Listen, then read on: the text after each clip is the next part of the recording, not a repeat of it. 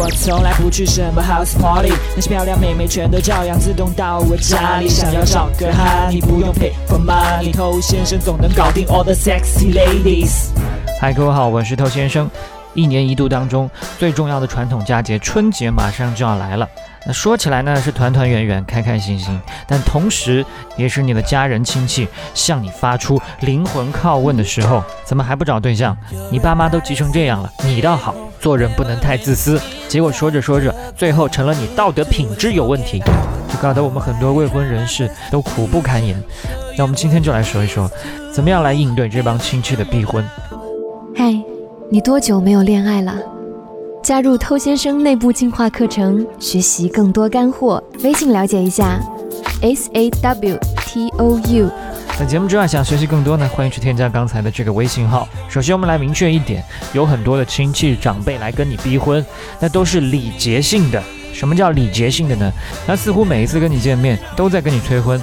但实际上，你结婚与否，他并不是那么关心，至少没有他表面上表现的那么关心。他只是跟你没有那么多话题好聊，不跟你聊这个聊什么呢？等你真的结婚了，他又开始催你生孩子了；等你生了孩子，他又催你孩子表演节目了；等你孩子长大了，哎，他又开始催你孩子结婚了。这就是一个无限的循环，是吧？谁家都一样，都是客套，都是谈资，所以这一类不用太过纠结。聊个天，交个朋友，是吧？但如果是你爸妈不断的给你来施加压力，这个确实头疼。首先教你第一招，就是要占得先机。你不要等他开口来问你，他一开口必定是喋喋不休。所以当你刚回家还没多久，爸妈刚想提这一茬的时候，你就主动把话抢过来。妈，我怎么还没有女朋友啊？是不是我太丑了，别人都看不上我？我追也追不到，追到了也娶不到，娶到了我也养不活我。我真没用。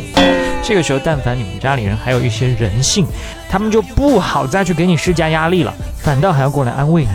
而另外一种方式呢，就是吓唬他们，告诉他们现在离婚率有多高，身边的同事朋友大部分都离婚了，没离的也正在打算要离，在家就是吵架，出门就是外遇，身边以前最幸福的一对，现在也在闹离婚。所以这么严重的事儿能不当心一些吗？你们还真忍心把我往火坑里推啊？可真是我亲妈！那么在随后的几天长假里，跟他们讲述爱情破裂的故事，让他们直面惨淡的人生，正是淋漓的鲜血，最终来动摇他们的意念，是吧？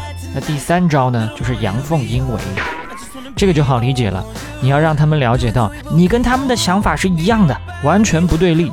比如说。我今天已经谈了一个女朋友了，但是人家要跟我分手啊！我找朋友后来又介绍了几个女孩，人家都没看上我。我已经很努力了，简直都是渣女婊！但是我不会放弃，我明年会继续努力，攻坚克难，是吧？那这个时候呢，爸妈就会想，哎，我们要不要帮孩子安排一些相亲啊？那你就尽管去嘛，你不去就跟你开始表达的态度违背了。